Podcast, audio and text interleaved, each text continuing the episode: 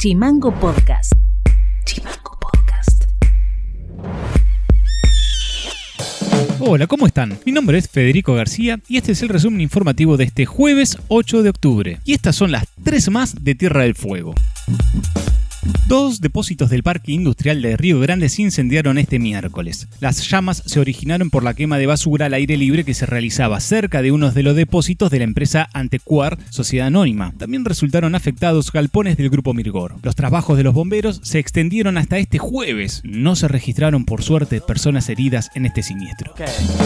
Se abrió el llamado concurso para cubrir las dos vacantes que se generaron en ampliación del Superior Tribunal de Justicia. En la convocatoria que se publicó este miércoles en el Boletín Oficial de la provincia, allí se informó que el plazo de inscripción cierra el próximo 8 de noviembre. La publicación se realizó a menos de un día que el Consejo de la Magistratura establezca las pautas que se utilizarán para la elección de los dos nuevos jueces de la Corte. Los trabajadores y trabajadoras de la empresa Ambassador volvieron a tomar la planta en el Parque Industrial de Ushuaia después de no concretarse aún el pago de los nueve meses de haberes que adeuda el dueño de la fábrica. La trabajadora Sandra Ragusa aseguró que los 57 trabajadores y trabajadoras resolvieron judicializar el reclamo ante el juzgado laboral de Guillermo Pensa. El presidente del Infetur, Dante Carciali, informó que Aerolíneas Argentinas retomaría en noviembre los vuelos comerciales entre Buenos Aires y Río Grande. Bueno, eh, con respecto a eso, estamos esperando obviamente la información de, de, Nación con la reapertura de los vuelos comerciales. Por lo pronto, por el momento, hasta fines de octubre ya tenemos la programación especial que es del 15, 22 y 29 al aeropuerto de Ushuaia. Uh -huh. Pero si, si todo avanza en el rumbo que esperamos en cuanto a la reactivación del turismo y la conectividad de cabotaje, estimamos que en el mes de noviembre ya podríamos tener vuelos directos a la ciudad de Río Grande.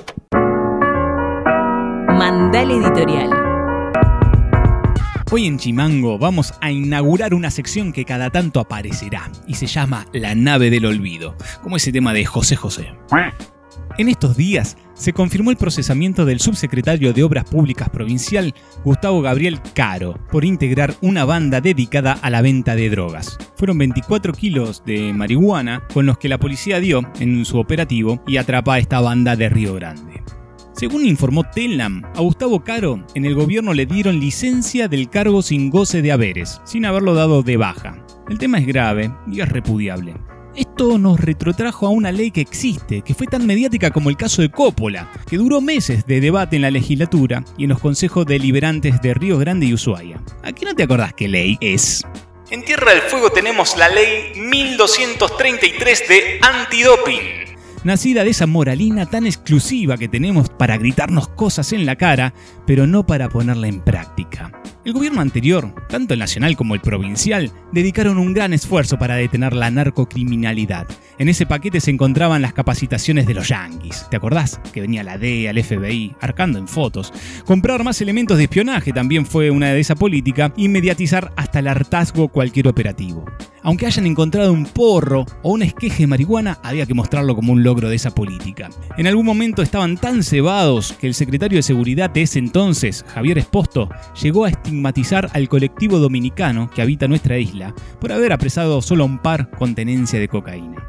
Por esa política macrista y bertonista, el legislador Furlan, acompañado de Loeffler y Pablo Blanco, en el año 2016 presentaron un proyecto de ley que luego impulsó nuevamente el MOPOF y se votó en el año 2018. La ley establece un test de antinarcóticos para funcionarios de los tres poderes de la provincia y para la policía. Luego se sumaron las ciudades que copiaron el texto con algunas modificaciones y están vigentes como ordenanzas, la 5487 en Ushuaia y la 3875 en Río Grande. Fíjense la importancia para el gobierno de Bertone que la ley se reglamentó más rápido que un pase. Antítesis de su política ambiental, ya que aún todavía no se reglamentó la ley de aguas que fue votada en el 2016. ¿Qué pasó hasta ahora con la aplicación de la ley 1233?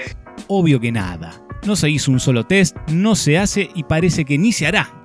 Es preciso recordar estas cosas, porque parece que todo pasa por una nave del olvido, pero todo está muy presente. Lo que haga un funcionario de su vida privada, la verdad, importa poco, porque drogados o no, una buena parte de sus acciones parecen no tener lectura de la realidad, y eso, a veces, nos sale muy caro. Esto ha sido todo por hoy. Seguimos en Instagram, en YouTube, en Spotify, también en Twitter y en Facebook como Chimango News. Y escribinos vía WhatsApp al 2901 6506 66. Te dejamos disfrutando de un tema musical de Nina Simón y nos reencontramos mañana. Chao. www.chimangonews.com.ar